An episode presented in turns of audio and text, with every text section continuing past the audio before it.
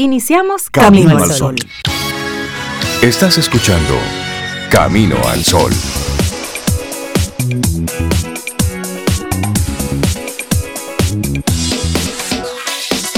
Buenos días, Cintia Ortiz, Obeida Ramírez y todos nuestros amigos Camino al Sol oyentes. Buenos días. Hola Rey, buenos días, buenos días Cintia, Laurilla, nuestros amigos.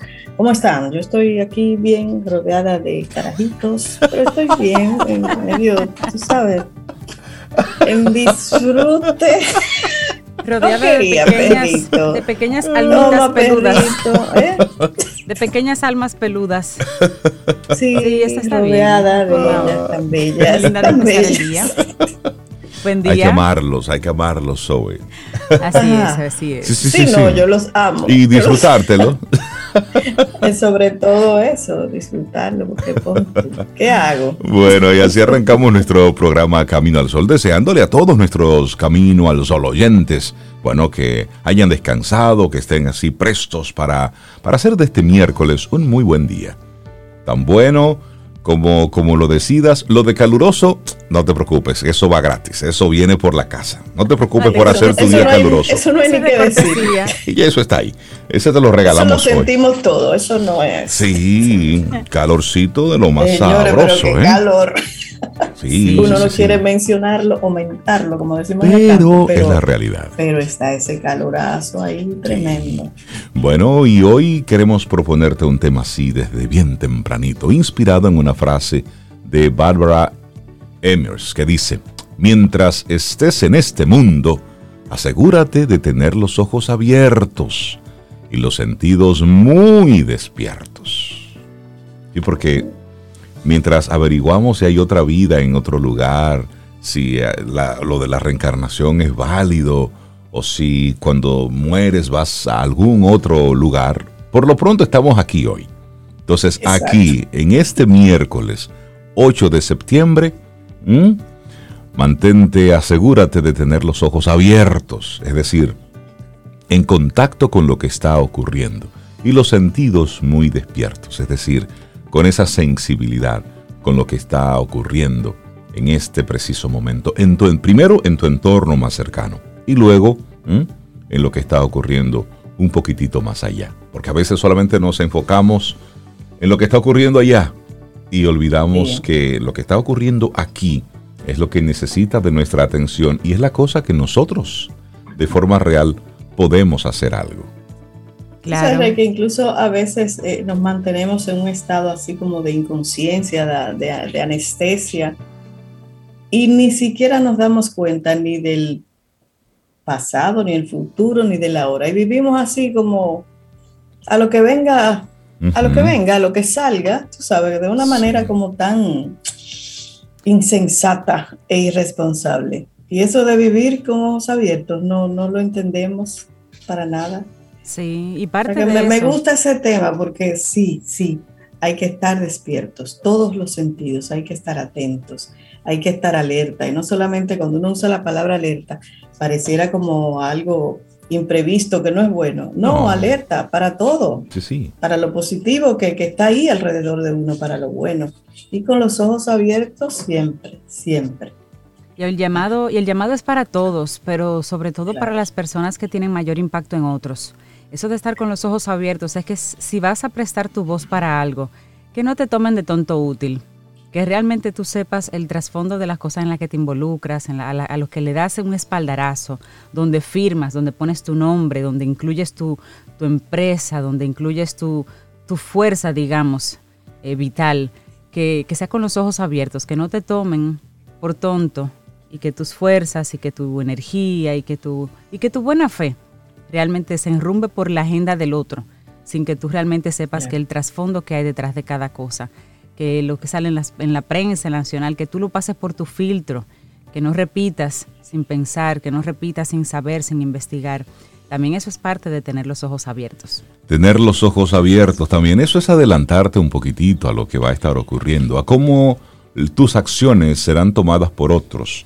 Y bueno, ahí hay mucho de qué hablar en nuestro, en, nuestro país. Son las 7, 4 minutos. Saben que nosotros eh, nos levantamos en, en, este día, pero anoche eh, ocurrió un sismo en México de magnitud 7,1 con un epicentro cerca de Acapulco.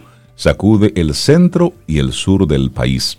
Este sismo se registró, aquí eran las 10 y tanto de la noche, fue a las 20 horas 47 minutos hora local. Tuvo tal intensidad que este, este temblor se sintió también en Ciudad de México, donde residentes atemorizados salieron a las calles luego de escuchar la alerta sísmica. Y el gobernador del estado de Guerrero, Héctor Astudillo, explicó que, bueno, hubo una víctima en el municipio de Coyuca de Benítez, cuando un poste le cayó encima. Entonces, autoridades han estado mostrando imágenes de algunos hoteles, de algunos centros de diversión allá en, Acapulco, cómo quedaron luego de este sismo de magnitud 7,1 con epicentro cerca de Acapulco. Ya durante la mañana tendremos más detalles. Esto eh, ocurrió anoche, pero eso habla un poquitito de eso, de estar alerta, de estar despiertos, de conectar con lo que está ocurriendo aquí, pero por supuesto, viendo lo que está ocurriendo en otros, en otros lugares.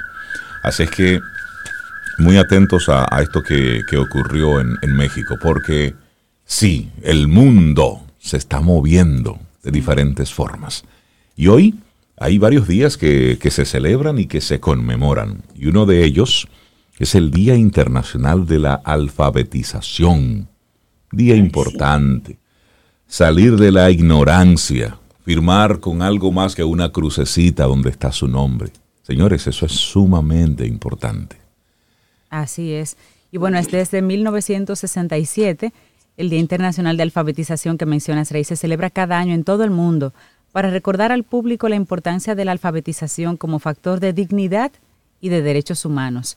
También para lograr avances en la agenda de alfabetización con miras a una sociedad más instruida y más sostenible. Imagínense esa brecha entre esta transformación digital que está sucediendo a la buena o a la mala y las personas que todavía no saben leer y escribir. Eso es terrible. A pesar de los logros alcanzados, los desafíos persisten. Se habla de que 773 millones de adultos en el mundo no poseen hoy en día las competencias básicas en lectoescritura. 773 millones de personas.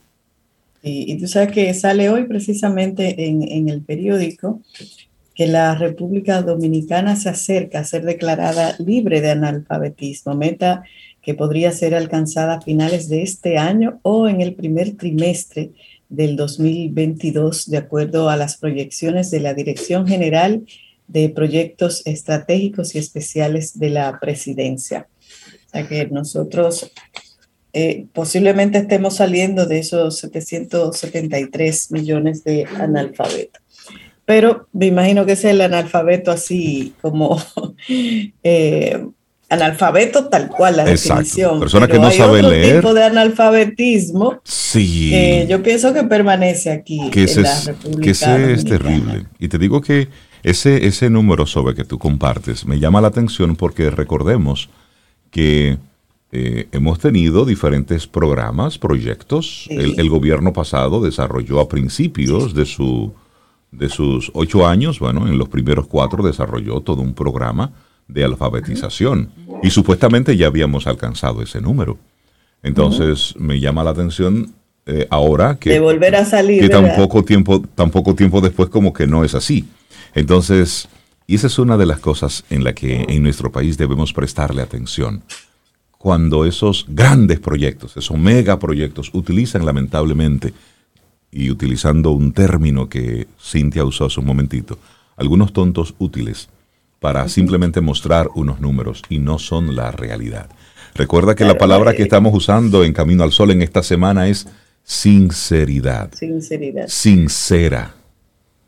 Claro, y, y acuérdense, en esta semana creo que fue, o final de la pasada, la noticia del porcentaje de niños que no podía comprender, no era un 67, si mal no recuerdo, o un 54. Exactamente. Entonces tú puedes leer A, B, C, D, sí, pero no pero la comprensión lectora comprendes. Y ahí es que está el desafío. Eso es lo importante. No solamente leer, eso es básico, pero luego comprender y tener un pensamiento crítico, que te lo vayan desarrollando desde niño, eso es lo importante para construir de verdad una ciudadanía más informada, más formada y por tanto con mayores posibilidades de tomar decisiones inteligentes. Es eso. en una época, Sobe Rey, donde hay tanto contenido de valor que se está generando, cursos gratuitos que se están haciendo, tanta información valiosa que hay, que solamente necesita la persona poner esa capacidad en funcionamiento, su capacidad de lectoescritura para hacer un avance. Y comprensión. Son las 7:10 minutos. Así arrancamos nuestro programa Camino al Sol en este miércoles, mitad de semana. Estamos a 8 de septiembre. Muchísimas gracias por sintonizarnos a través de estación 97.7 FM y también a través de caminoalsol.do. Esa es nuestra página web donde tenemos todos nuestros contenidos. Bueno, y desde Camino al Sol, felicitar a Néstor Esteves, que está en el día de hoy cumpliendo años. Así que oh. está celebrando, sí, un año Néstor está cumpliendo 15 años. 15 por, dos, y, un más unos cuantos más. Yo creo que ya él va por 15, él va por 15 por 3 más unos cuantos más. Así que Néstor, un abrazote, amigo. Disfruta muy bien tu día. Laboratorio Patria Rivas presenta En Camino al Sol, la reflexión del día.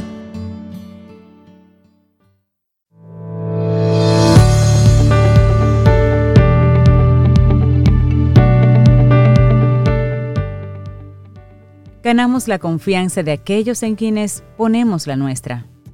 Tito Livio. Seguimos avanzando en este camino al sol. Muchísimas gracias por conectar con nosotros de inmediato. Entonces vamos con nuestra reflexión para esta mañana. ¿Cómo usar los cinco sentidos para vencer el estrés, el S4, el S5? No importa, el estrés. Hacia allá vamos. claro, y usar los cinco sentidos para vencer el estrés, como tú dices, Rey, es una estrategia muy fácil de aplicar. Es un modo muy particular de sincronizar los canales del olfato, la vista, el oído y el gusto, y también el tacto con estímulos relajantes, a la vez que purificadores para calmar nuestra mente y así armonizar el rumor de nuestros pensamientos. Se trata de una estrategia defensiva mediante la que estimular nuestro cerebro para aportarle paz y bienestar. Y es que en ocasiones las acciones más simples son las que nos ofrecen mejores resultados. Sabemos que a la hora de gestionar el estrés tenemos a nuestro alcance múltiples teorías, terapias y perspectivas con los que aprender a priorizar o a mejorar el enfoque de nuestros pensamientos. Todos ellos son igual de válidos, pero a veces las estrategias más elementales son las más y mejor, las que más y mejor nos ayudan en un momento dado. Bueno, y una de ellas se basa simplemente en hacer un buen uso de aquello que nos ha ofrecido la naturaleza ya, nuestro cuerpo, nuestro organismo, nuestros maravillosos cinco sentidos. Cabe decir que a veces los descuidamos, que se nos olvida el poder que hay en ellos. De hecho, no siempre somos conscientes de toda la información que nos transmiten, de su energía y de ese universo fascinante de sensaciones y percepciones con las que organizamos nuestro mundo. Hay una terapia que se llama la terapia Gestalt, que nos recuerda que nuestros sentidos son la puerta de entrada a nuestras emociones. Gracias a ellos exploramos, nos relacionamos y permitimos que entre una información y no la otra. Conseguir que todos ellos estén en armonía nos permitiría lograr una reconciliación interna, ahí donde gestionar mejor el estrés. Y la idea aquí es compartirte cómo podemos conseguirlo. Bueno, número uno, ¿cómo usar los cinco sentidos para vencer el estrés? El olfato. El olor del césped recién cortado, el mar al atardecer, el olor de, una, de un pastel que, que haga una persona que nosotros tiene desde nuestros afectos. El olor a tierra mojada, el olor de los lápices de colores cuando íbamos al colegio, todos ellos son anclajes directos hacia nuestro pasado o hacia un momento feliz de nuestro pasado. Si esto es así, se debe a un hecho tan concreto como fascinante. El olfato hace a menudo de puerta hacia nuestro mundo emocional. Aún más, nuestra corteza olfativa primaria está conectada con el hipocampo y con la amígdala, dos estructuras cerebrales relacionadas de forma íntima con las emociones. Por tanto, y a la hora de gestionar mejor el estrés, algo que siempre ha sido de gran ayuda es la aromaterapia, entrar en contacto con determinadas fragancias relajantes. Por ejemplo, algunas de estas serían lavanda, vainilla, eucalipto, la menta, el olor del té de jazmín, el aroma del geranio, el aroma de melisa, el aceite el esencial de ylang ylang, por ejemplo. Ay, sí, sí, sí, a mí me encanta. Eh, aquí yo tengo muchos inciensos y a mí me encanta eso, el olor de encender, un, limpiar la casa. Después de lo, de lo carajitos, tuve limpiarla. y prender, llenar la casa de incienso, eso es rico. Y, nos dice, y, nos dice, una Camino al Sol oyente que a todo eso, ah. a la lavanda, la vainilla, el eucalipto, la menta, le agreguemos el olor del pan recién horneado. Eso es rico. Sí, ese es rico. El olor del café. Y el olor a, eso debió ser primero, el olor del café. Eso. rico, es verdad. Un domingo por la mañana, tempranito, tú pones a greca y, y te vas y luego el olor que te dice que ya subió el café. Eso es, eso es maravilloso. Bueno, pero hay, hay más sentidos, ¿eh? hay más. Vámonos ahora con los colores que relajan. A la hora de usar los cinco sentidos para vencer el estrés, no podemos menospreciar al que utilizamos más, la vista. Lo creamos o no, nuestro entorno ambiental y la falta de equilibrio, así como el desorden o la presencia de determinados colores dominantes, puede intensificar esa sensación de estrés y de ansiedad. Debemos conseguir que en nuestros escenarios cotidianos exista siempre algún estímulo visual relajante, ese en el que descansar la vista cada poco tiempo y vamos a compartir algunos de algunas propuestas que te sugerimos. Por ejemplo, pon una planta con flores debajo de la ventana que tengas más cerca. Coloca láminas o cuadros con imágenes donde aparezcan ríos, océanos, lluvia, lagos. Yo tengo, por ejemplo, un instrumento de jazz y dice así, jazz, musical. Y tengo otra que son esas muñequitas así como tirándole a la luna. Esas ah, son, a mí me encantan, esas, sí, sí, sí. Pero también hay estudios que nos revelan que el color azul, oigan bien, el color azul es el más terapéutico, el que más calma y bienestar nos genera. Ah, mira qué chévere. Oye, tengo que revisar. No yo tengo azul no tengo aquí, yo creo que ni una taza. yo creo que no tengo a mí nada. Me gusta mucho el azul. Pero, pero tu entorno. Sí, este entorno aquí de cabina. Si tú miraste el entorno de la cabina, fue decorado este, este estratégicamente. Este, es, mi dosis de azul, sí. Sí. Esta es mi ah, dosis de azul. Para paz, antiestrés, muy bien. bueno, ay, el que viene me encanta a mí. El gusto, el sentido del gusto para combatir el estrés. Es muy posible que muchos de nuestros colaboradores, Camino al Sol oyentes y nosotros tres de hecho opinemos que pocas cosas pueden ser más relajantes que satisfacer nuestro paladar con una buena taza de chocolate, con una buena taza de café o cualquier otra cosa que sea valiosa para nosotros, por ejemplo. Pues cabe matizar algo. A la hora de reducir el estrés a través del gusto, hay que saborear. O sea, en español, comer despacio salivar, disfrutar sin prisa, parar el reloj. Asimismo, antes de recurrir a los dulces en exclusiva, aunque son muy buenos, hay otras opciones alimenticias más idóneas para tratar el estrés. Por ejemplo... Salta la primera. El aguacate. ¿Cómo lo voy a saltar, A ti no te gusta, pero el aguacate es, es un regalo de los dioses. Usted pone aguacate con pan, aguacate con arroz, sí, aguacate no, con no le hagan caso a Reinaldo. Yo creo que Reinaldo es la única persona en la vida que yo he conocido que y, no le Y este es ibaeño, son un Anormal. y además ibaeño. Es una cosa increíble. No, no, no, no. ¿Cómo fue que me dijiste? Anormal. Es que no es normal. no es normal que a una persona no le guste el aguacate. Entonces, no es común, no es común. Vamos a decir que no es común, sobre, no me digan normal, muchachos. No, pero es que, no, es que no es normal, porque mira, soy del Cibao.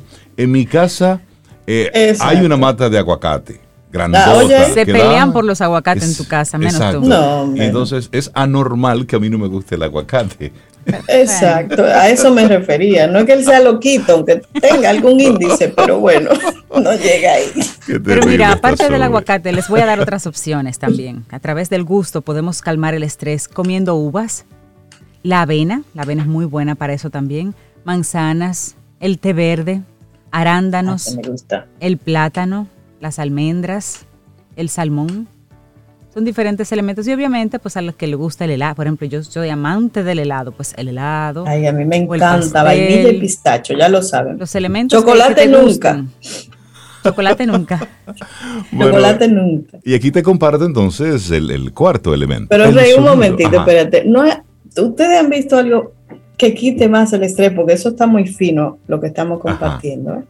¿eh? Comerse un mango que tú nunca te comes un mango. No. Tú te comes de tres una lata. Exacto. La gente que le gusta el mango es una y se sientan. De tres en adelante. Y chorrea por los brazos, eso, sí, eso es señal de... Sí, sí, sí. Pelar el mango con los dientes, eso es la actividad más desestresante que hay. Exacto, no podía dejar pasar eso. Exactamente. Y lo que más estrés causa es sacarte los pelitos de, del mango de los dientes. Por eso, no me lo como yo. Anormal también.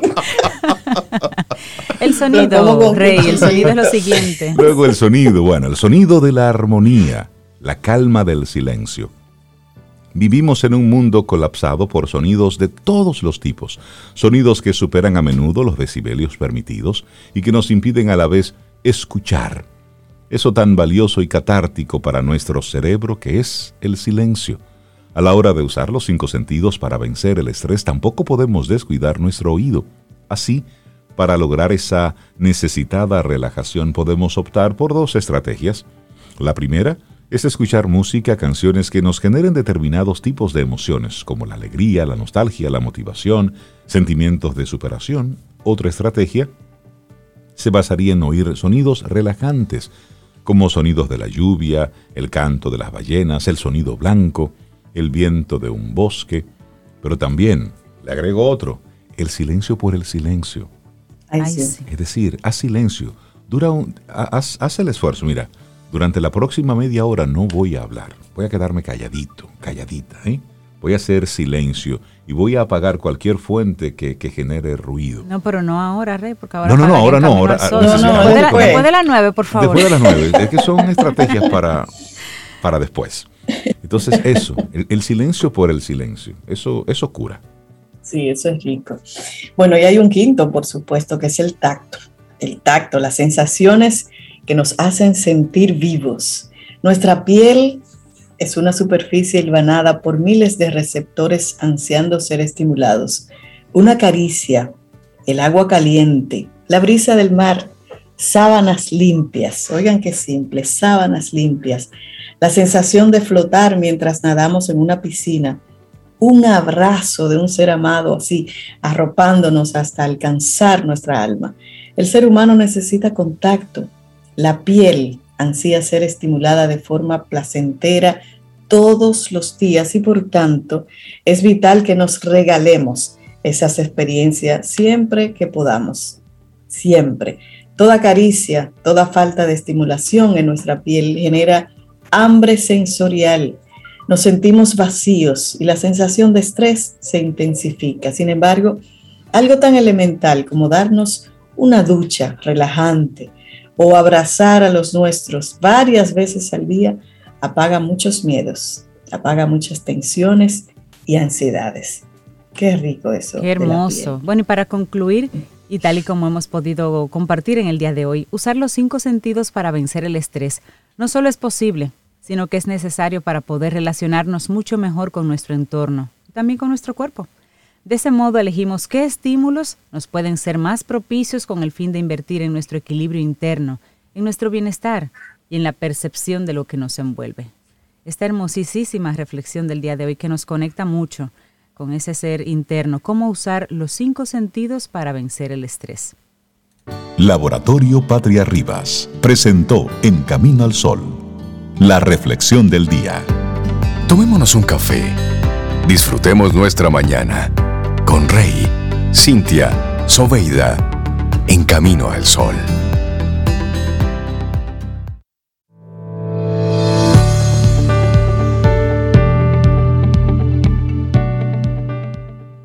Nuestra siguiente frase es de Robert Duval. Dice, si no sueñas despierto y planeas las cosas en tu imaginación, nunca llegas allí. Así que tienes que empezar en algún lugar. Y este 9 de septiembre, eh, bueno, pues se conmemora el Día Internacional del Síndrome Alcohólico Fetal. Para hablar sobre esto, recibimos en nuestro programa a la doctora Francis Weiss. Ella es encargada nacional de salud mental del Servicio Nacional de Salud. Doctora, buenos días y bienvenida a Camino al Sol. ¿Cómo está? Buenos días, bien, gracias a Dios. Bienvenida. bueno, bienvenida.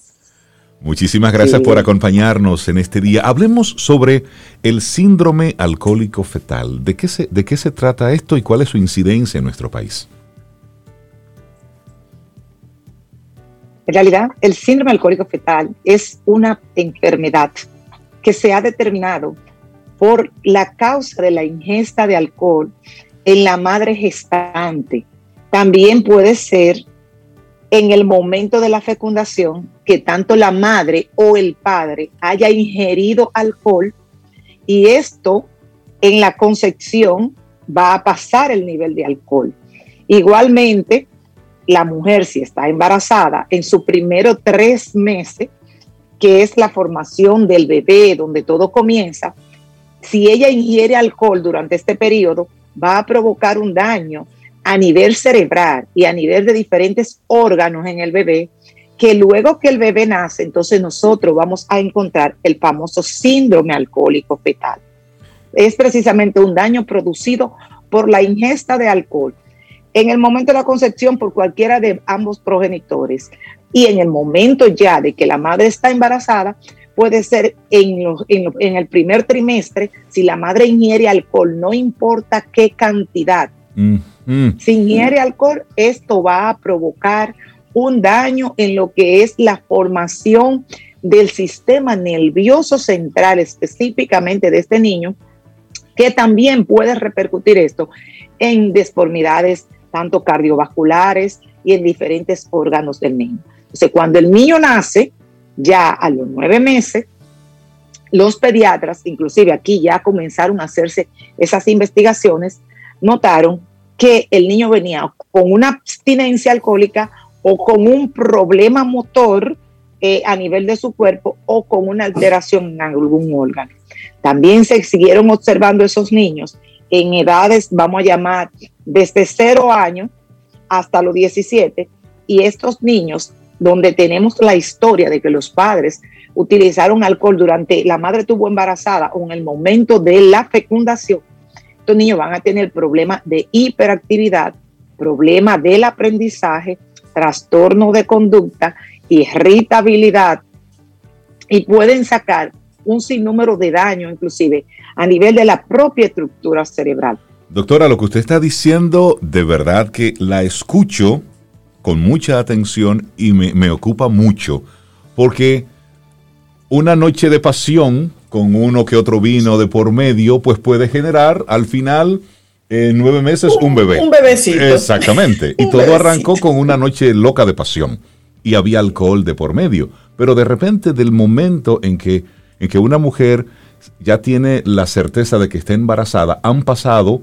varias semanas. Por lo tanto, en ese periodo, pues es posible que haya consumido algo de alcohol. Y en nuestro país, donde tenemos un consumo de alcohol casi por deporte, eh, estamos hablando de que esto es algo que es para nosotros como, como país y en especial la parte de salud pública preocuparnos bastante. Claro, por eso es el interés de nosotros de promocionar, de conmemorar hoy este día, de que este día se marque en la República Dominicana. E inclusive tenemos un congreso porque estamos capacitando a nuestro personal médico para hacer detección temprana y prevención a las gestantes, a las mujeres gestantes o a la mujer en edad productiva que quiere tener un hijo. Y debe de saber que si está buscando hijos, debe de abstenerse totalmente de ingerir alcohol, porque algo que puede ser un momento quizá de distracción o un momento de esparcimiento o de diversión puede convertirse en toda una vida de pesadilla para ella y para ese ser que ella quiere traer al mundo, porque viene entonces con una alteración a nivel de su sistema nervioso central o viene con una alteración orgánica cualquiera que la puede producir el síndrome alcohólico fetal. Entonces, ¿qué buscamos con esto? Buscamos que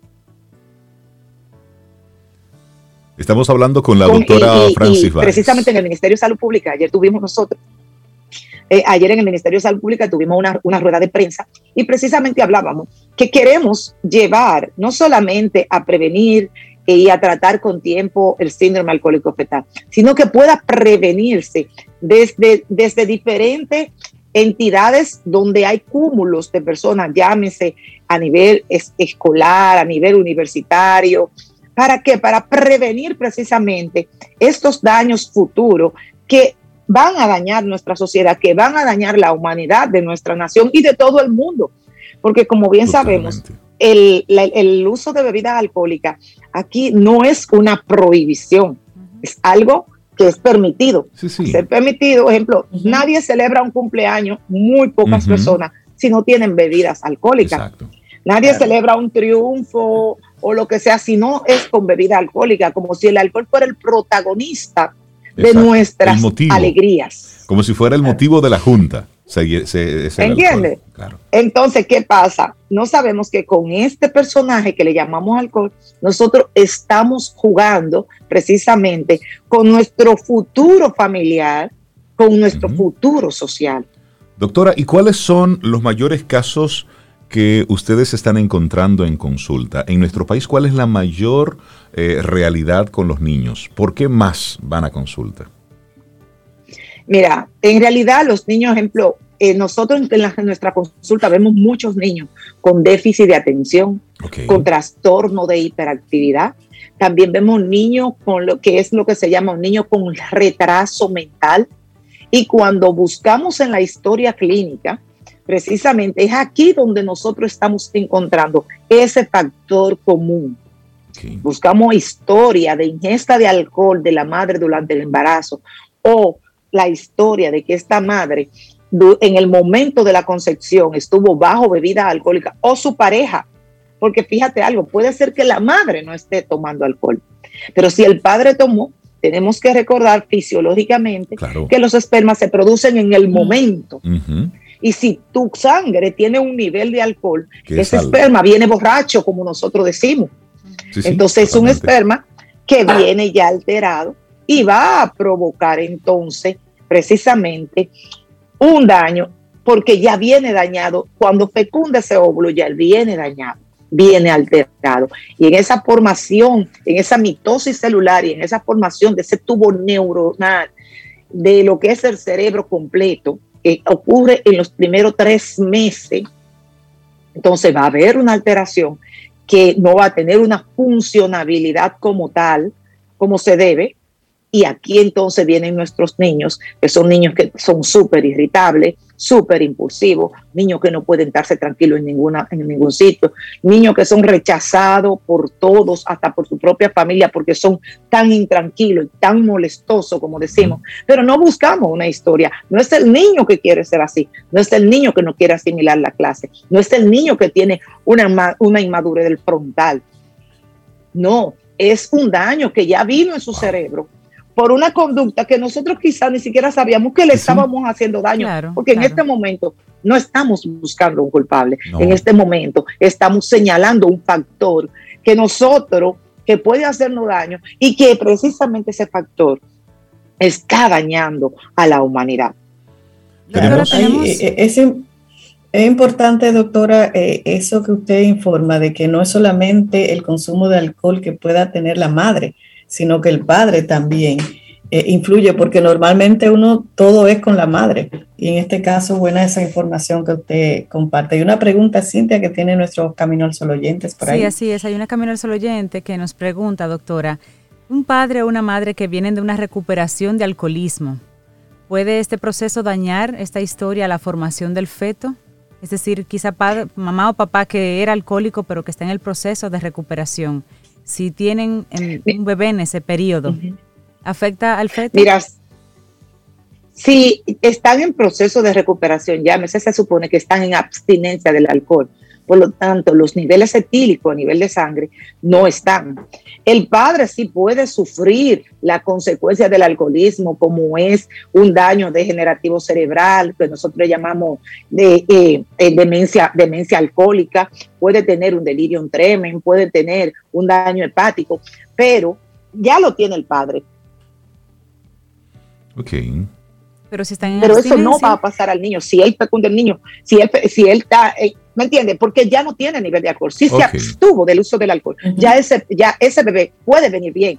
Ahora, si está en consumo, aún no sea una persona alcohólica, pero en ese momento se tomó la copa, como dice el, eh, nuestro acompañante aquí, Reinaldo. si se tomó la copa y tuvo una noche de pasión, y esa noche de pasión hubo una fecundación, probablemente, muy probablemente un alto índice, ese, ese niño puede venir con una alteración a nivel de su sistema nervioso central. Hay un comentario que nos hacen eh, a través de nuestro número de, WhatsApp, donde dice una, un camino al oyente, dice que no le parece lógico porque dice, las mujeres que buscan bebé no dejan de beber y las que ni lo buscan menos. En ambos casos, en lo que se enteran, van varios tragos abajo. Las estadísticas de gente que tuvieran ese síndrome sería de un 80% sino más.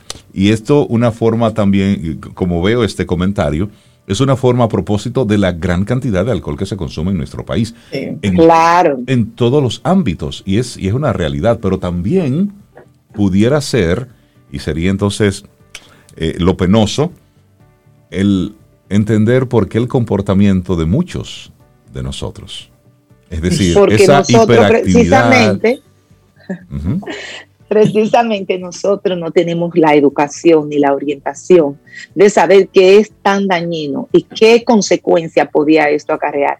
A veces tenemos inclusive la consecuencia y no sabemos qué la, qué la producía. Exacto, ¿cuál fue la inclusive, le voy a decir algo, la OMS eh, calificó, calificó el alcoholismo como una enfermedad. Está calificado como una enfermedad. Entonces, así como esa oyente de ustedes dice que, un, que sería entonces un 80%, pues entonces un 80% actualmente está enfermo. ¿Por qué? Porque cayó en el alcoholismo.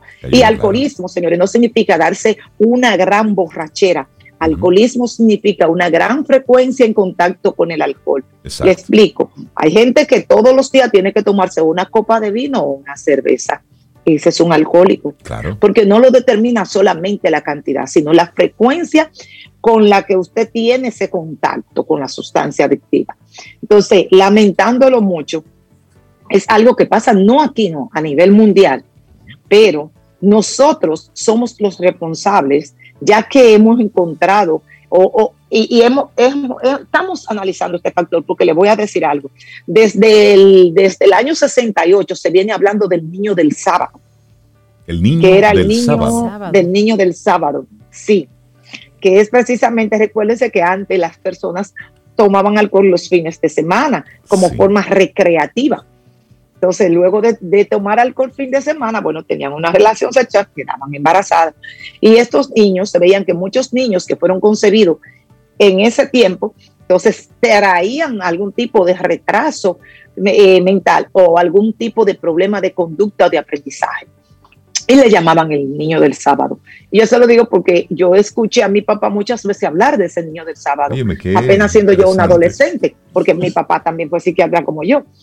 Entonces, ahora, gracias a Dios, aquí se han tomado eh, la preocupación de comenzar a investigar. Y esto comenzó un trabajo que se comenzó a hacer en la maternidad San Lorenzo de los Minas, donde se comenzaron a observar que había niños que nacían con abstinencia, Imagínate. Donde había niños que nacían con... Se hizo la historia clínica, se hizo el protocolo, entonces se encontró un factor común, el uso de alcohol durante el primer trimestre o la concepción. Interesante este tema que estamos conversando con la doctora Francis Baez, encargada nacional de salud mental del Servicio Nacional de Salud. Doctora, usted decía que tienen eh, entrenamientos, seminarios para crear conciencia a propósito de que este 9 de septiembre es el Día Internacional del Síndrome Alcohólico Fetal. Eh, ¿A quiénes están invitando para, este, para este encuentro? Mira, para este congreso que lo vamos a tener en el Hotel Catalonia, ya eso es el día de mañana, a la, comienza a las 8 de la mañana, están invitados específicamente aquellos profesionales de la salud que están directamente en contacto con, este, con estos posibles casos que podrían aparecer y también aquellos que profesionales que son los que van a ayudarnos a comenzar la prevención a nivel intrahospitalaria.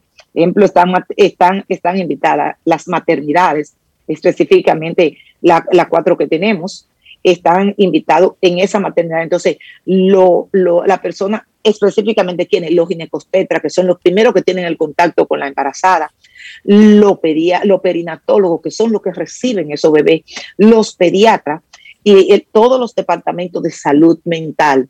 ¿Por qué? Porque al final también caen en nuestras manos. ¿Entiendes? Entonces, ese grupo, ¿por qué? Porque es un estudio que se está haciendo, es investigaciones que ya tenemos, son casuísticas que ya tenemos. Entonces, se va a hacer un congreso porque tenemos muchísimas eh, bibliografías ya que eh, definen todos esos trastornos para que nosotros nos pongamos a la vanguardia. Y de ahí en adelante, entonces, el Ministerio de Salud Pública crear una política preventiva hacia este síndrome en lo que es nuestra sociedad en las diferentes instituciones de nuestra sociedad donde hay grandes cúmulos de personas que pueden ayudarse a prevenir, porque sabemos que el uso de alcohol es una forma cultural. Y aquí en nuestro país específicamente, cuando un muchacho cumple 15, 16 años, usted debe que le dan el primer trago, porque ya tiene que terrenarse. ¿Entiendes? Es una forma cultural. Entonces, vamos a comenzar desde lo que son eh, ya los, la secundaria en las escuelas, eh, eh, tocar puerta, ejemplo, a lo que es el Ministerio de Educación, eh, ir a los diferentes colegios y preparar este tipo de charlas, dando estrategia, enseñándole a ellos una posible consecuencia para nosotros comenzar un programa de prevención y así disminuir lo más que podamos este síndrome, porque tendremos una sociedad entonces con mucho más daño persona mucho menos dotada para poder desarrollar sus diferentes funciones cognitivas, precisamente porque no hicimos una prevención. Entonces queremos reducir este factor, queremos prevenir, porque es algo prevenible, es algo que se puede hacer. Por ejemplo, yo como mujer, si yo estoy en una edad reproductiva y yo dejé un método anticonceptivo porque quiero tener hijos, bueno, yo quiero un hijo sano. Pues, ¿qué yo tengo que hacer? Tomar la decisión de abstenerme de toda bebida alcohólica mientras yo esté buscando mi bebé y mientras yo tenga mi bebé en mi vientre. ¿Por qué? Porque sé que lo voy a dañar y lo que menos quiero es dañarlo. Pero ya a mí me orientaron, ya a mí me explicaron, ya a mí me enseñaron lo que podía pasar. Y es precisamente esto lo que nosotros buscamos, ayudar a nuestra sociedad, a, a nuestro país a tener personas más sanas, a tener niños sanos, a tener menos dificultades, porque hay que saber el dolor de cabeza que ha tocado la puerta de muchos hogares dominicanos cuando tienen un niño que tiene un simple trastorno de aprendizaje. Un simple trastorno de aprendizaje. Y todo inició en una noche loca de pasión y de En una noche loca. Doctora Francis Baez, encargada nacional de salud mental del Servicio Nacional de Salud, muchísimas gracias por traer este tema el síndrome alcohólico fetal. Este 9 de septiembre es el Día Internacional para crear conciencia sobre esto. Doctora, muchísimas gracias y ojalá podamos conversar un poquitito más a profundidad sobre, sobre este tema, porque se trata de crear conciencia. Muchísimas gracias y que tenga un excelente día, doctora. Gracias, doctora. Ten un buen día, un buen despertar. Hola. Esto es Camino al Sol. Camino al Sol.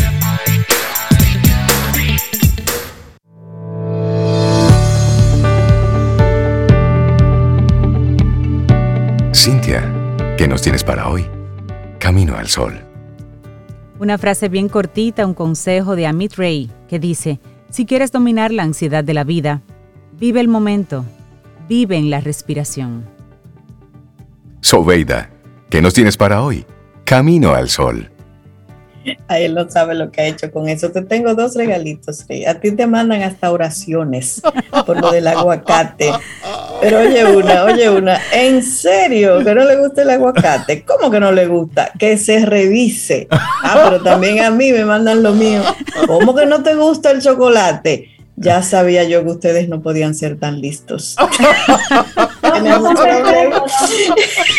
No hay perfección alguna. Bueno, y ahí ya está Caril, que le vamos a hacer alguna pregunta sobre el aguacate y el chocolate. Caril Taveras, esa es la persona que nos ayuda a nosotros a ponernos a tono en lo que es transformación de mercado, transformación digital, marketing estratégico y hoy trae tres poderosas habilidades que ya vamos a conocer. Caril, hola, ¿cómo estás? Hola, bueno, yo voy a incluir dos más, comer aguacate y comer chocolate. Por favor, oh, por favor. Vamos a. Dos son elementales. Si el examen viniera por ahí, pasamos. Buenos días. Después de unas pequeñas vacaciones que no pude estar con ustedes, una de nuestras eh, espacios separados, extrañándolos mucho, aquí estamos con todas las pilas puestas, el Sahara haciendo lo suyo sobre mí, me, van a escuchar toser quizás un poquito, pero ya estoy muy medicada, así que vamos, vamos por encima. Hola Rey. Claro. hola Karil, buen día. Y hoy nos, nos traes eh, habilidades, tres poderosas habilidades que manejan las personas con alta inteligencia emocional en el trabajo. Como tú, Rey, como tú, que, que, nos paseas a Sobo y a mí. Como que no te saludé, Cintia, ¿verdad? Entonces ahora me siento así como mal. no, tranquila, nunca. Nos saludamos 27 veces fuera del aire. Buenos días, Karim. Genial, genial. Pues bueno, bienvenidos a todos nuestro Camino al Sol oyente a este espacio. Y, y nos gustaría hablar de este escritor, que es Daniel Goldman. Él publicó su libro hace ya más de 25 años, Inteligencia Emocional. Cuando Daniel, que es un catedrático de Harvard es un psicólogo con un PhD en manejo de conducta humana, publica su libro, pues se hace muy conocida una idea que hasta ese momento era completamente ajena en el mundo corporativo y laboral.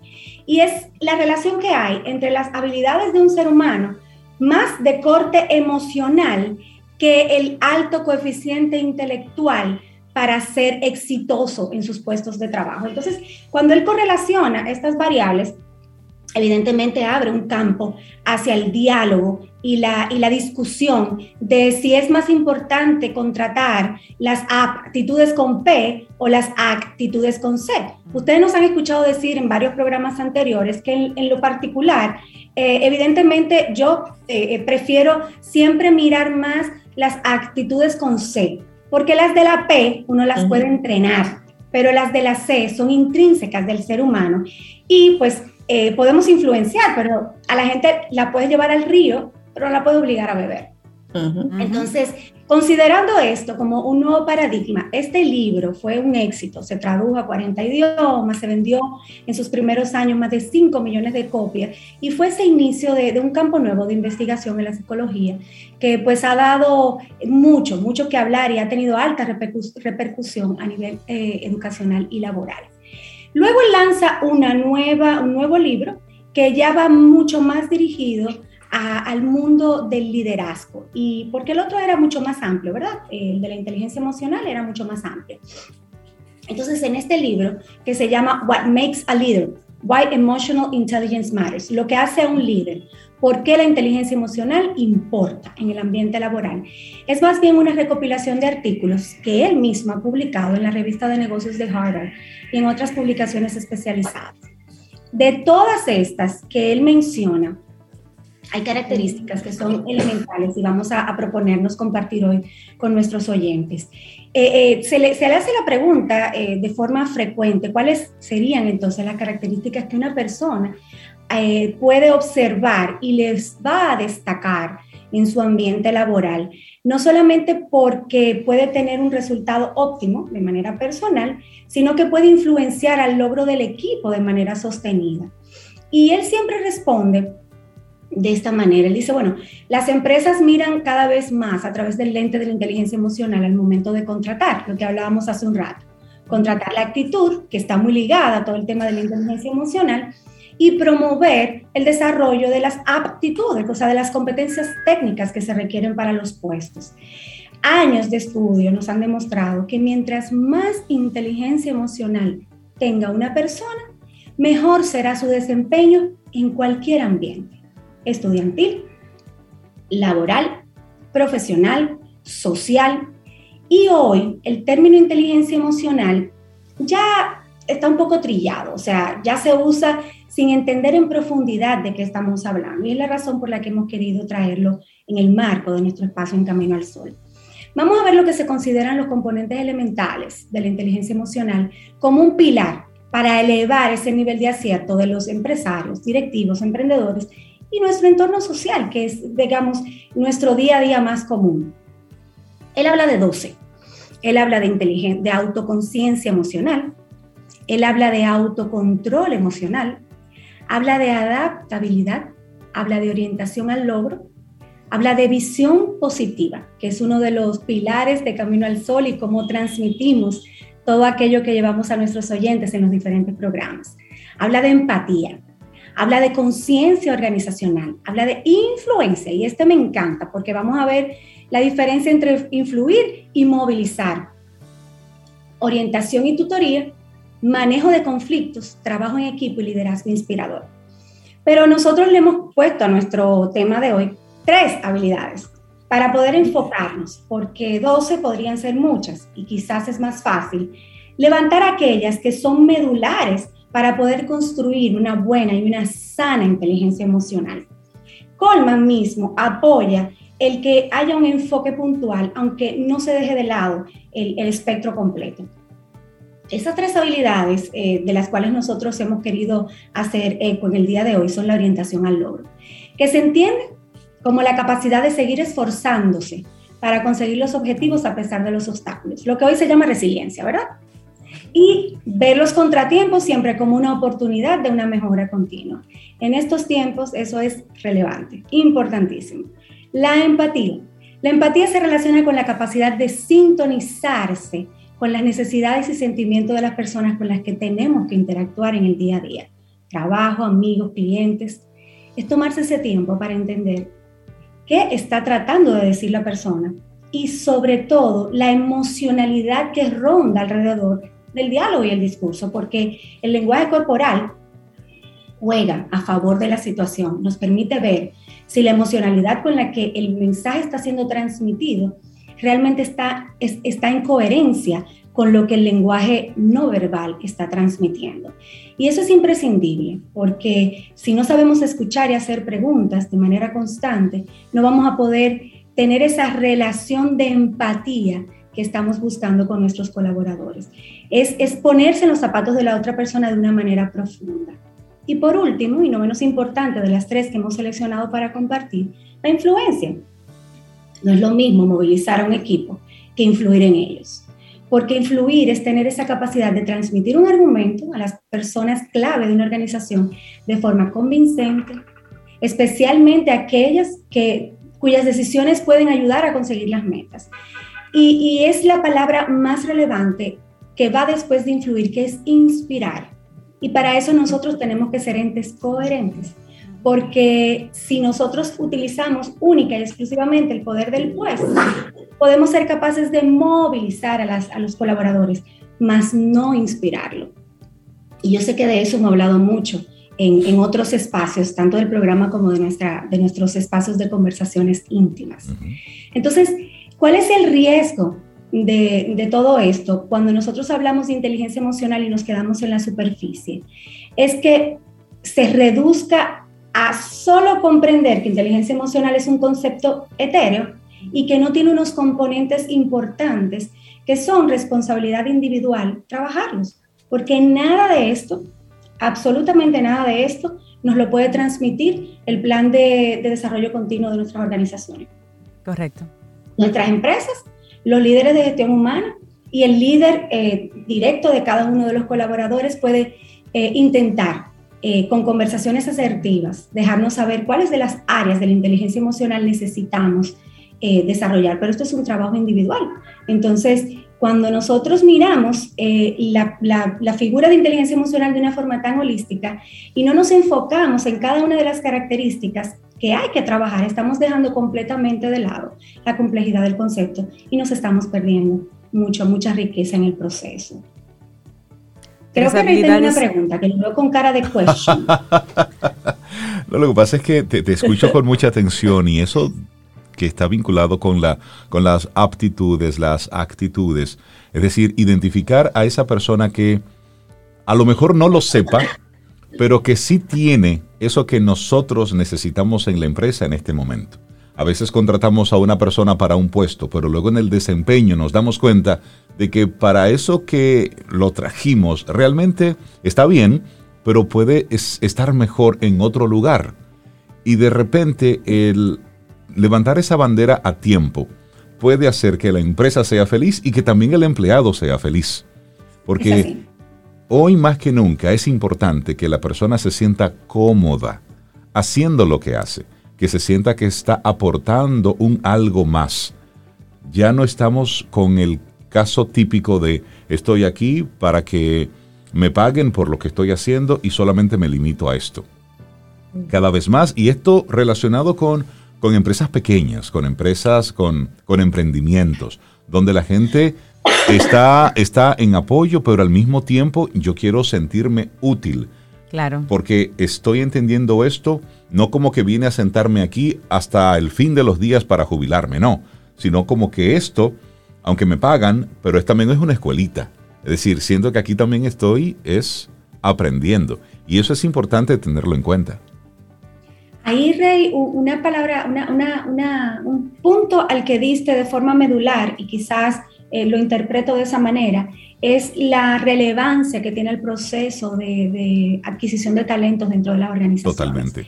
Eh, en el día de hoy tenemos muchas herramientas para búsqueda de talento de forma digital. Sin embargo, eh, somos de la creencia de que la parte de la interacción, ya sea en virtual o en presencial, eh, cara a cara, no se deje de lado, porque si bien es cierto que hay herramientas para medir, eh, pues estas capacidades más de corte emocional y de corte de inteligencia, ¿verdad? emocional que de corte técnico, existen herramientas para esto. Hay una magia en el contacto humano. Y, ya la virtualidad nos ha pedido tenerla. Estamos aquí teniendo nuestro programa de manera virtual y fluimos muy bien y nos podemos leer también bastante bien. Pero es muy importante, ¿por qué? Porque los equipos se alimentan de colaboradores que puedan ser capaces de aportar lo que al resto del equipo pues le falta y poder hacer un, un conglomerado perfecto en vías o en vías de perfección para la, para la organización. Y una de las cosas que siempre compartimos con los líderes organizacionales es la responsabilidad que tenemos cuando invitamos a alguien a formar parte de nuestro equipo. O sea, tenemos que hacer muy bien la tarea, porque traer a alguien eh, lo estamos haciendo renunciar a, otro puesto, a otra empresa, a un sueño profesional, porque le hemos vendido nuestro propio sueño profesional. Y luego de que está aquí dentro, es nuestra responsabilidad asegurar que le estamos dando las herramientas correctas para que crezca dentro del espectro que se espera. Entonces, en el marco de la inteligencia emocional es importantísimo eh, pues que nosotros no lo confundamos con sociabilidad y, simpatía. Exacto. Que también eh, es, es, es, muy común ver que, ah, no, es una persona sociable, es una persona muy simpática y nos ayuda a tener un buen clima organizacional. Bueno, sí, todo en estado perfecto bastante bien fluye, pero cuando tenemos situaciones de conflicto es donde la inteligencia emocional hace su aparición o se despide porque no existe. Entonces, es muy importante que aquellos que tengamos la, vocación pues de desarrollar a otros y tengamos el interés de desarrollarnos a nosotros mismos, comprendamos los componentes de la inteligencia emocional, nos autoevaluemos de forma eh, pues justa, eh, pero sobre todo muy genuina para entender dónde tengo que trabajar. Hay mucho material de lectura que se puede eh, consumir y hay muchos ejercicios que podemos hacer de manera personal para desarrollar estas habilidades, porque las habilidades todas de corte emocional y de corte técnico se desarrollan. Eso sí tenemos que ponerlo sobre la mesa. Entonces, esos rasgos esenciales de la inteligencia emocional que podrían estar faltando, cuando los desarrollamos, es justamente los que, lo que nos va a dar la diferencia entre ser un empleado profesional o líder promedio y convertirnos en alguien que excede y destaca por encima del resto de sus, de sus pares dentro de la organización, pero sobre todo porque emana toda su organización, el equipo que lidera, emana un aura súper chulo, donde hay una dinámica de trabajo que la mayoría de la gente quiere ser parte de ese equipo, aunque no sepa decir exactamente por qué. Y es porque las cosas fluyen de una manera diferente. Entonces, estas habilidades muy, muy poderosas son la orientación al logro, la empatía y la influencia, las tres que estuvimos viendo, pero no podemos dejar de lado el resto de las que compartimos, que son las, las 12 anteriores. Sé que fuimos muy rápidos sobre nuestro tema, sin embargo, esto es, lo vamos a convertir en un blog que pueden consumir luego en nuestra página web y Laurita hace muy bien su labor de compartir luego los programas. pero, sí es importante que, que nuestro camino, nuestros Camino al Sol oyentes, eh, pues hagan un alto y no esperen a enero para hacer su, resolución del próximo año, sino que desde ya comiencen a pensar en qué quiero trabajar el próximo año, qué tipo de, contenido voy a consumir para desarrollar estas áreas de la inteligencia emocional que aún necesito desarrollar.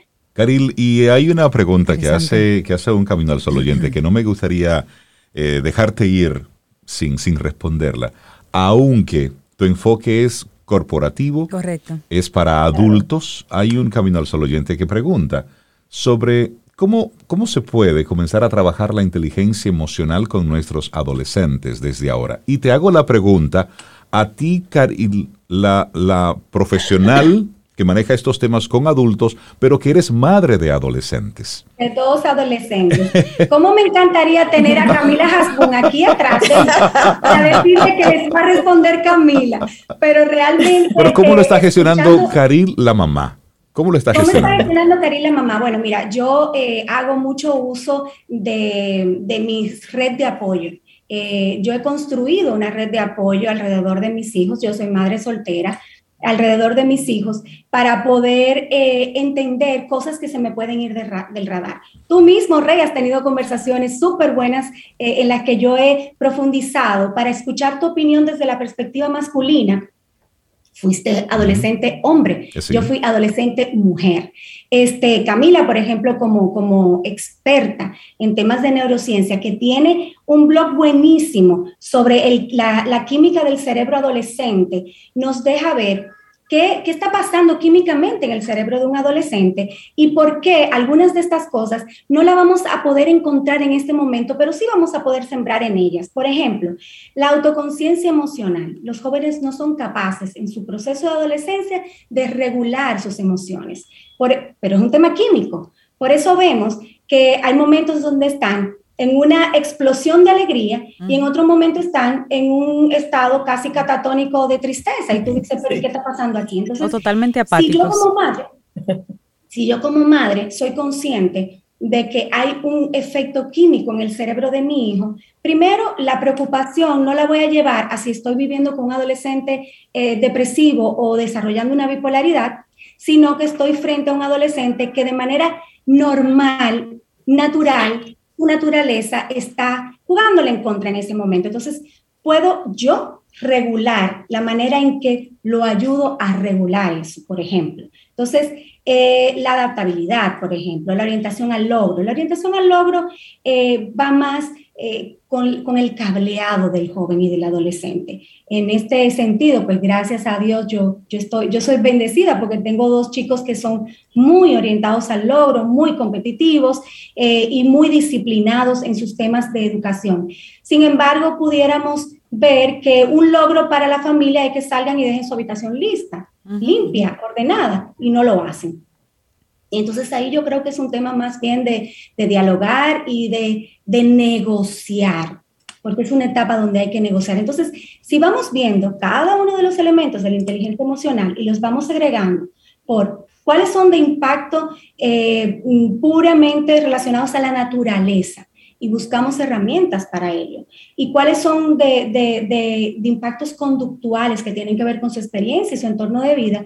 Y voy buscando eh, eh, alternativas para eso, pues yo puedo comenzar a trabajar de manera puntual con cada uno de los puntos que quiero desarrollar en mi joven. Entonces, la, la, clave está en leer.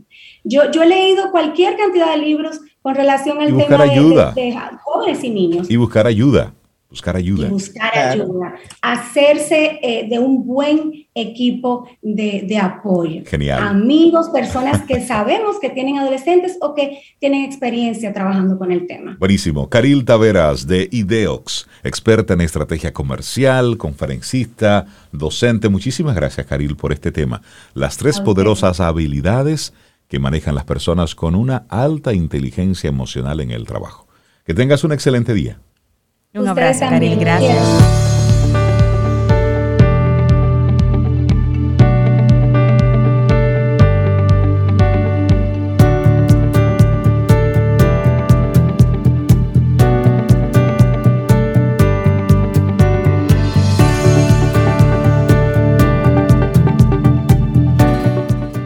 Hay que ser conscientes de lo que nos provoca malestar o ansiedad y que eso no son los eventos, sino cómo vinculamos las emociones a estos.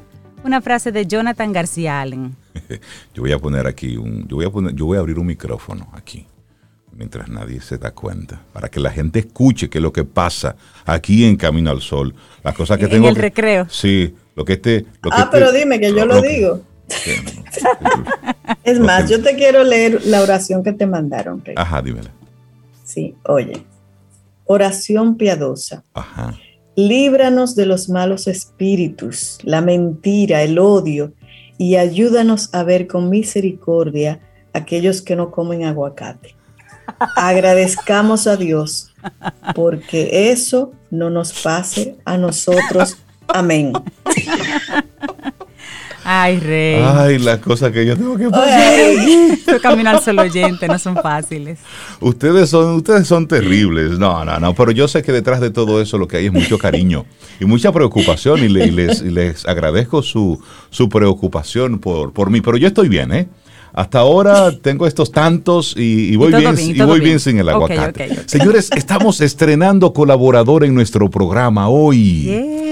Sí, de las cosas chéveres que trae esta nueva etapa.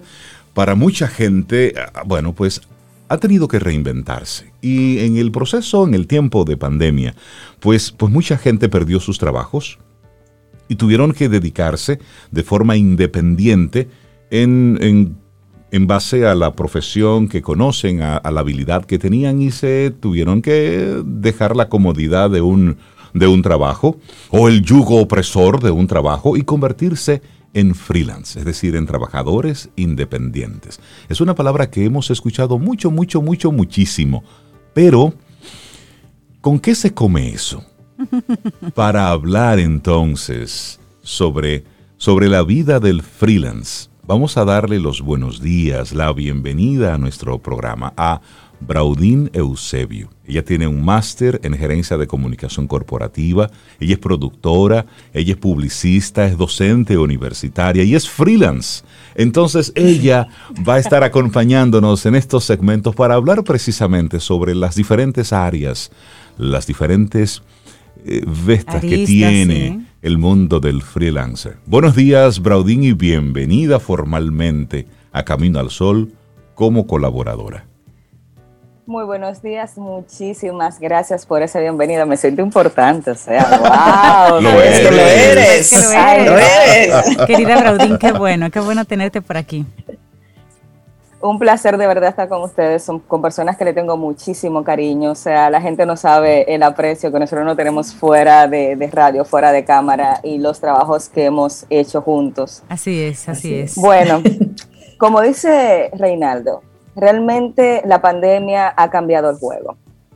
Y una de las cosas que ha traído es cambiar la forma en la que nosotros trabajamos. Y personas, ya sea porque quisieron o porque se vieron obligadas porque la pandemia les dejó sin trabajo, tuvieron que buscar la salida, buscar nuevas alternativas. Pero antes de entrar en eso, tenemos que definir realmente qué es un freelance, porque hay mucha información, pero mucha información distorsionada hay mucha información que no se entiende. Entonces vamos a partir desde el principio. Como dice Jack el, el destripador, vamos por partes. Vamos por partes. ¿Qué significa ser un freelance? Freelance es una persona independiente que presta servicios a personas o empresas sin una restricción de un contrato laboral o un patrono. En buen dominicano, usted no tiene jefes. Usted simplemente presta un servicio de manera personal como individuo no mm. es un emprendimiento, porque se tiende a confundir el emprendimiento con ser un freelance. Y son dos cosas que aunque hay una línea a veces eh, muy fina, hay ciertas diferencias. Cuando hablamos de emprendimiento, para establecer la diferencia, hablamos de una idea que se constituye en una empresa, en algún tipo de negocio, incluye también una visión que puede ser diferente a algo que ya existe o una idea totalmente nueva, lo que se le llama un startup. Y casi siempre involucra una inversión económica y por tanto hay un riesgo económico. Claro. Y tienes casi siempre un financiamiento de terceros. A nivel de freelance, el producto eres tú. Tú das tu trabajo, tu servicio. Para ponerlo más llanos, un freelance es, en términos mercadológicos, por ejemplo, de publicidad, un servicio y un emprendedor es un producto. Exactamente. Así es como más fácil de entenderlo. Entonces, ¿qué pasa así? ¿Por qué, ¿Por qué me gusta hacer esa aclaración? Porque cuando tú eres emprendedor y tú tienes un producto, por ejemplo, una miel, un chocolate, un bizcochito, el producto tiene que ser bueno. No importa qué tanto afecte tu personalidad, porque al final de cuentas tú puedes no tener contacto directo con nadie. Tú te pones ahora con las plataformas sociales, tú agarras, haces una página de Instagram bonita, pones tus productos y la interacción es muy mínima con las personas. Simplemente el producto tiene que ser bueno y verse bien. Listo. Y yo agarro y compro el chocolatico. ¡Ay, qué chocolate más bueno! Y puede ser que yo sea la persona más desagradable del mundo, pero nadie se da cuenta. Pero cuando hablamos de un freelance, como yo soy el producto, mi personalidad tiene que ver mucho con mi trabajo, con mi servicio y con la capacidad de que me contraten para hacer trabajos. Porque tú no estás vendiendo un bizcocho, tú te estás vendiendo tú. A ti como persona. Sí. Claro, y tiene mucho que ver con lo que hablábamos, con lo que hablaban ustedes en el, en el segmento anterior, con una inteligencia emocional que tiene que ir de la mano.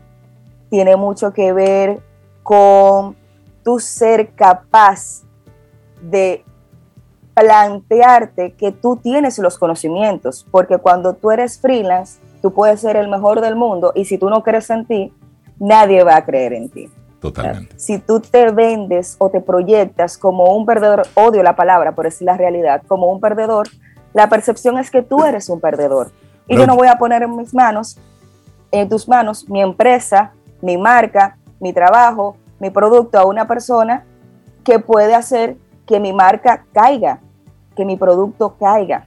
Braudini, en esa misma línea, ya creo que nos queda muy claro la diferencia entre un emprendedor y lo que es un freelance, es decir, una persona que vende sus servicios, sus conocimientos de forma independiente, sin una plataforma, sin una compañía que lo esté soportando. Entonces, partiendo de ahí, Braudín, ¿Cualquier persona puede ser un freelance? ¿Hay algunas cualidades, capacidades especiales que debe tener un freelance? Sí, entiendo que no cualquier persona debe ser un freelance, lamentablemente. Porque era lo que decía ahorita la invitada anterior. Hay actitudes y aptitudes. Sí. Y lamentablemente algunas de ellas no se aprenden bien en contigo.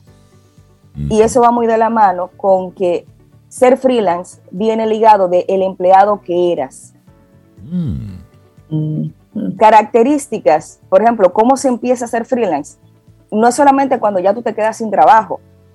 Obviamente, eso te impulsa y te motiva y puedes por un, rato tratar de, navegar en esas aguas, pero mantenerse es lo importante, porque un, un freelance puede convertirse en un emprendimiento y eventualmente en una empresa.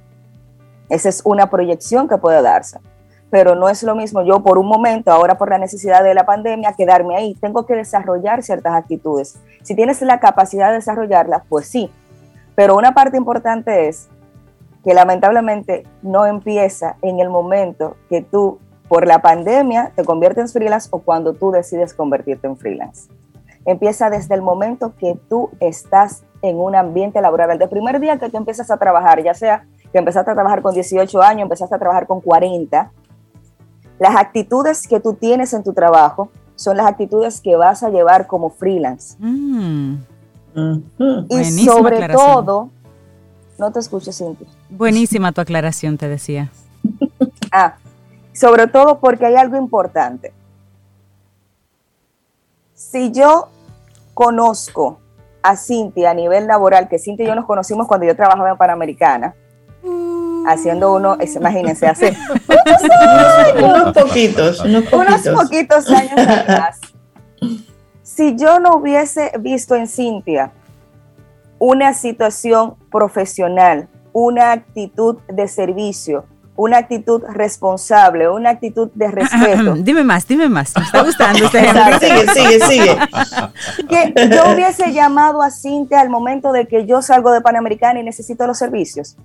Cintia y yo hasta el día de hoy estamos trabajando en proyectos juntas. Precisamente ayer teníamos eh, una conversación de unos proyectos que vienen por ahí, igual con Reinaldo. No lo hubiese hecho. Entonces, la relación laboral de tu entorno es importante para tu proyección como freelance. Tampoco, que es una, lamentablemente es una situación que los dominicanos tendemos a, hacer mucho, es hablar mal de nuestros trabajos en nuestros Ay, trabajos. sí, dar tijera. Ay, sí. Ay, la gente no entiende lo daño que es, lo dañino que es eso. Sí. Sí, terrible. Y lo peor es que no es dañino para la empresa, es No, dañino para, para, ti, porque habla, eso habla es de ti, no de donde tú vienes. Exactamente. Exactamente, eso habla de ti como persona, de ti como profesional, de ti como ser humano. Si tú empiezas a tratar en tu entorno laboral a todo el mundo como, no, yo soy el matatán, Yo soy el, que, más sabe de sé. esto, Yo soy el, el jefe. que más sé. No importa que tú realmente seas el que más sabe, si tú no tienes la disciplina o no tienes la humildad, porque una cosa es verte derrotista y otra cosa es no ser humilde, son dos cosas, porque hay gente que confunde, ¿no? Porque Sí, si yo voy a ser emprendedor, yo tengo que, no, Ay, soy emprendedor, Claro. yo soy emprendedor ya. Yo soy mi propio Exacto. jefe. Yo soy mi propio jefe.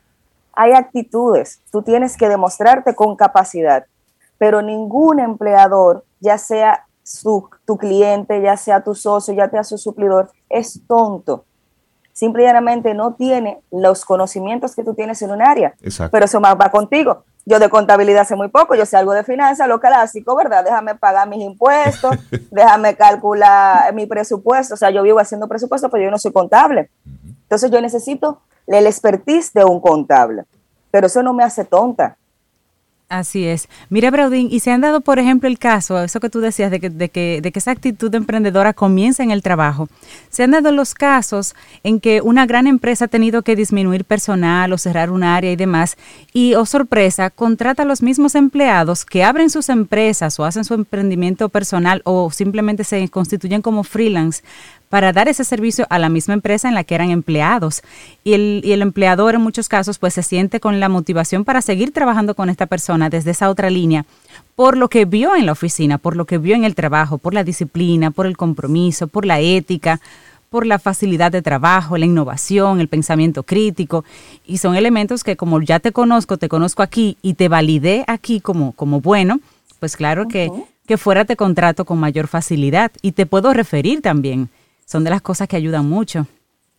Exactamente, yo tengo muchos ejemplos en ese sentido. Yo, por ejemplo, no tengo redes sociales con relación a mi trabajo freelance, porque yo nunca le he necesitado, siempre han sido referencias o personas que me llaman con las que yo he colaborado. Tengo el caso, por ejemplo, eh, uno de mis mayores clientes es un cliente que yo tenía un amigo que me dijo, él, tiene, él tenía una, era CEO de una multinacional, me dice, mira, Braudín, yo necesito una persona ahí adentro porque yo no estoy, no puedo estar ahí adentro, se asoció con esa empresa, por favor, solamente por tres meses, te necesito ahí. Y yo, dale, vamos, algo nuevo porque ni siquiera era mi área, ni siquiera era mi área. Esa Oye, persona la conocí yo también por otra, de otra manera, por razones de publicidad, y me pide algo que no tiene que ver con mi área. Y me dice, no, tú eres inteligente, tú lo haces. Y yo, mira, muchacho, ahorita meto yo la pata. No, no, no, no, no, Braudín, por favor, te necesito, alguien de confianza. Y yo, dale, vamos, enséñame qué es lo que tengo que hacer. Me fui un par de semanas a su casa a, a, a que me mostrara, porque era un concepto y un trabajo completamente nuevo, algo que yo nunca había hecho. Y yo, ok, está bien, vamos a leer un poco. Como yo soy amante de la lectura, no me pasó. y voy por tres meses a hacer el proyecto. ¿Qué pasa? Una situación, el proyecto no se concluye, no concluye por una situación entre la multinacional la República Dominicana, situaciones que se dan, y yo salgo de esa empresa. Déjame decirte que ese ahora es uno de mis mayores clientes como freelance, esa empresa, porque me conoció y me conoció haciendo algo que yo no soy la que lo hago. Y un día, simple y llanamente, el director creativo tenía una situación con un tema que sí es mi área, ellos no tenían una persona en su área, y yo voy de frente y le digo, mira, disculpa, eh, realmente eso es lo que yo hago, yo soy productora audiovisual, eso es a lo que yo me dedico. Y lo que te está pasando es que te hace falta esto, esto, esto, esto, esto. Y me dice, ¿y cuándo tú me cobras por eso? Y no, muchacho, tranquilo. Yo lo que te estoy dando es un consejito. O sea, yo no estoy trabajando. Es que te, te estoy viendo y le atacadito hoy. Claro, porque al final de cuentas no era algo de que eh, te voy a cobrar 100 dólares por hora por mi Por esta consultoría de Por dos esta minutos. Exacto. No, lo que te hace falta es esto. Algo, era algo muy puntual y muy sencillo. Yo no imaginé que eso iba a trascender. Resulta que cuando se acaba el proyecto, me llama la de recursos humanos. Mira, Braudín, tú sabes, nosotros no tenemos esa área desarrollada, pero queremos desarrollar ciertos eh, eh, comerciales y ciertas producciones y nos gustaría que tú te convirtieras en nuestra asesora para esos términos. Eh, dime cómo sería el proceso, cómo tú lo harías con nosotros. Yo puse mis, mis, mis, reglas, hubo algunas, obviamente, negociaciones, y hoy por hoy es mi cliente más importante. Qué bien, qué bien. y todo surgió de, una, de una intención eh, honesta de un colaborarte ante una situación que yo estoy viendo. Y eso es una actitud que se desarrolla y que tú la traes como persona desde que tú eres empleado. Es decir, aunque no sea de mi área de expertise, pero si estoy viendo a un compañero de trabajo con alguna dificultad y puedo aportarle un algo, mira, yo creo que por aquí, y eso tiene que ver mucho con la persona. Exactamente. Braudín creo que hoy está iniciando una etapa interesante y que muchos eh, amigos Camino al Sol oyentes van a, van a disfrutar, porque este camino del, del freelance, del trabajador independiente, del, profesional que de manera individual está desarrollando desarrollándose en el mundo productivo, hay tanto campo y tantas cosas que hablar, que discutir, que conocer en todo este camino e historias que conocer que creo que será un recorrido muy bonito el que hoy inicia contigo aquí en Camino al Sol. Braudín Eusebio, muchísimas gracias por, por sumarte al grupo de colaboradores espectaculares que tenemos aquí en Camino al Sol. Muchísimas gracias a ustedes por recibirme. Yo estoy feliz por formar parte de este Camino al Sol. Mira, está de amarillo me puse. Ah, que, tengas, un excelente día. Un Gracias, Brodín, un abrazo. un abrazo. Y nosotros así llegamos al final de nuestro programa por este miércoles. Mañana jueves, si el universo sigue conspirando, si usted quiere y nosotros estamos aquí, tendremos un nuevo camino al sol. Y esperamos que hayas disfrutado del contenido del día de hoy. Recuerda nuestras vías para mantenernos en contacto. Hola arroba caminoalsol.do Visita nuestra web y amplía más de nuestro contenido. Caminoalsol.do. Hasta, una, próxima, edición. Y pásala bien.